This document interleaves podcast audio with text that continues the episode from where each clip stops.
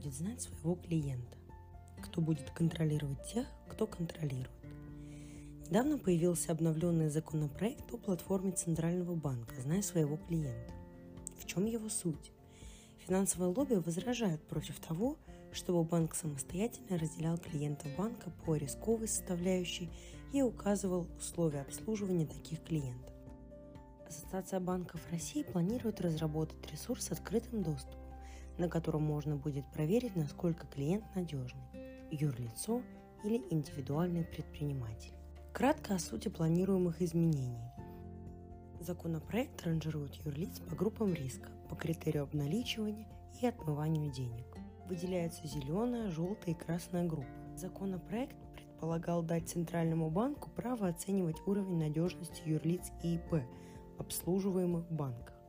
Он был воспринят скептически, так как предполагал списывать в бюджет средства компании из красной зоны без суда. В силу негативной реакции он был отозван, после чего скорректирован и подготовлен с учетом замечаний. Что предлагается финансистами?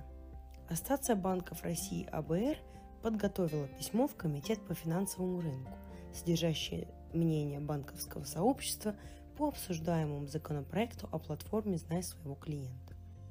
В новом варианте проект обязывает банкиров отказывать в осуществлении операций в пользу контрагента клиента – если Центральный банк его отнес к большому уровню риска. В это же самое время клиент может быть вполне благонадежным. Проект не содержит положения об ответственности за действия клиента, которые признаны Центральным банком низкорисковыми. Использование оценки Центробанка описано как добровольное. Важно, что законопроект вводит термин подозрительные операции, операции с денежными средствами или иным имуществом, предположительно совершаемые в преступных целях. Однако под вопросом остается само понятие операции, совершаемой в преступных целях. Преступность характера не относится к компетенции кредитных организаций. Банкирами разработана инициатива по созданию открытого ресурса Центрального банка. Информационно-познавательный сервис для клиентов UL и EP, через который удаленно можно будет проверить надежность клиента и оценить свои службы безопасности и его уровень риска. Кажется, сама по себе идея интересная и при правильном применении облегчит и ускорит работу сотрудников банков.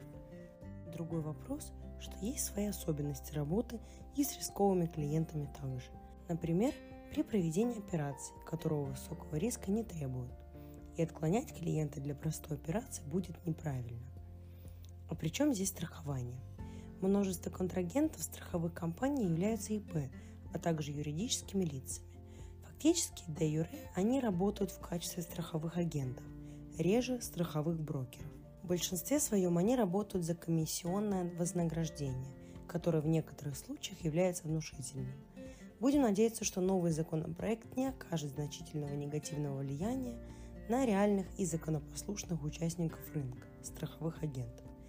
Таким образом, мы считаем, что законопроекту нужно время для того, чтобы созреть и пойти в массы. Оставайтесь с нами на информационно-аналитическом портале calmins.com и Bass Stories.